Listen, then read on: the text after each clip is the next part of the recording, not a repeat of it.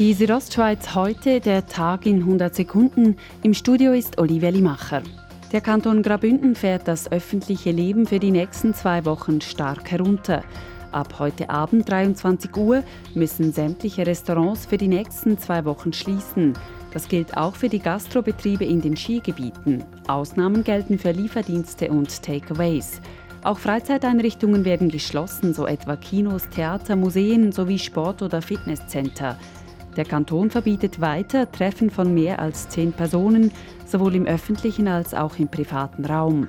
Und an Schulen gilt neuerdings auch für Lehrpersonen der Kindergarten- und Primarstufe eine Maskenpflicht. Der Kanton Graubünden setzt zudem auf eine neue Teststrategie. Im Rahmen eines Pilotprojekts wird in den Regionen Maloja, Benina, Engadina, Bassa, Walmüstei die gesamte Bevölkerung getestet. Die Tests sind freiwillig und für die Kosten kommt der Kanton auf, wie Regierungsrat Peter Payer bestätigt. Wir haben uns mal ein Kostendach gesetzt von etwa 5 Millionen Franken.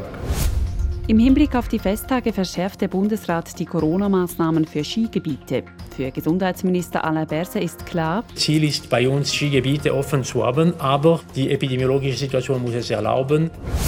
Ab dem 9. Dezember dürfen in geschlossenen Transportmitteln wie Kabinen und Gondeln nur zwei Drittel der Plätze gefüllt werden. Auf allen Bahnen gilt Maskenpflicht auch beim Anstehen. In Restaurants darf erst eingetreten werden, wenn ein Platz frei ist. Die Südostschweiz heute, der Tag in 100 Sekunden, auch als Podcast erhältlich.